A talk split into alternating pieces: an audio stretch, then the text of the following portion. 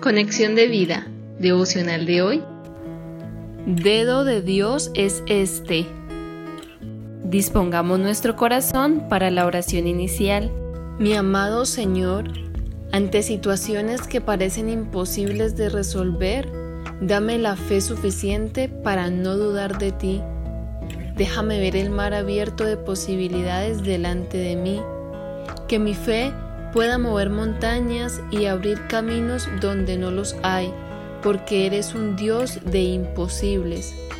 Haz que no pierda la esperanza, por el contrario, enséñame a orar con valentía, dejando que tú actúes para ver cosas increíbles a mi alrededor. En el nombre de Jesús, amén. Ahora leamos la palabra de Dios. Éxodo capítulo 8, versículo 19. Entonces los hechiceros dijeron a Faraón, Dedo de Dios es este. Mas el corazón de Faraón se endureció y no los escuchó, como Jehová lo había dicho.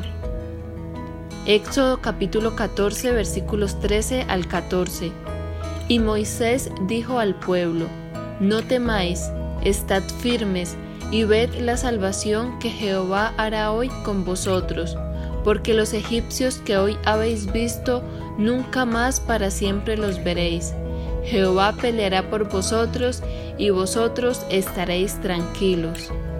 La reflexión de hoy nos dice, si recordamos en el libro del Éxodo, Moisés, en compañía de su hermano Aarón, le pidieron en repetidas ocasiones al faraón de Egipto que dejara salir a su pueblo y lo liberase de la esclavitud. Pero cada vez endurecía más su corazón, por lo que ante su negativa empezó Dios a hacer grandes señales, enviando plagas al pueblo de Egipto. En un principio, los magos de Faraón imitaron algunas de las primeras señales con sus poderes de las tinieblas, pero llegó el momento en que no pudieron hacerlo y dijeron, dedo de Dios es este. Esta imitación de las plagas revela el poder que Satanás tiene para engañar a los seres humanos, y cuando los magos no pudieron deshacerlas, el faraón estaba tan disgustado que parecía dispuesto a prometer cualquier cosa.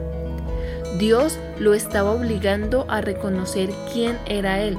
Sin embargo, el corazón del faraón se endureció aún más. Al final de las diez plagas que terminaron con la muerte de todos los primogénitos de Egipto, Faraón dejó partir al pueblo de Israel. Después cambió de parecer y empezó a perseguirlos hasta las orillas del Mar Rojo. Cuando los israelitas no supieron qué hacer, pues estaban atrapados entre la espada del ejército del faraón que venía contra ellos y el mar, pensaron que no tenían escapatoria y empezaron a dudar de Dios y murmuraron contra Moisés. La fe de Moisés fue inquebrantable exhortando al pueblo a no temer, convencido de que Dios haría nuevamente algo sorprendente. Aquí fue donde el Señor desplegó todo su poder para liberarlos, abriendo el mar rojo ante ellos para que huyeran por camino seco. Así es con nosotros. A veces dudamos en nuestro corazón cuando nos encontramos entre la espada y la pared con situaciones que parecen imposibles. Olvidamos fácilmente que tenemos un Dios poderoso que siempre ha actuado en nuestras vidas y seguirá haciéndolo abriendo camino para que salgamos adelante.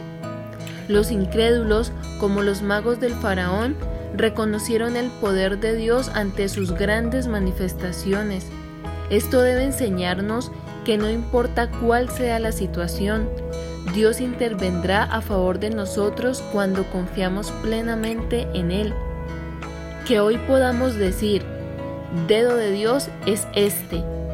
Así que no seamos incrédulos. Visítanos en www.conexiondevida.org. Descarga nuestras aplicaciones móviles y síguenos en nuestras redes sociales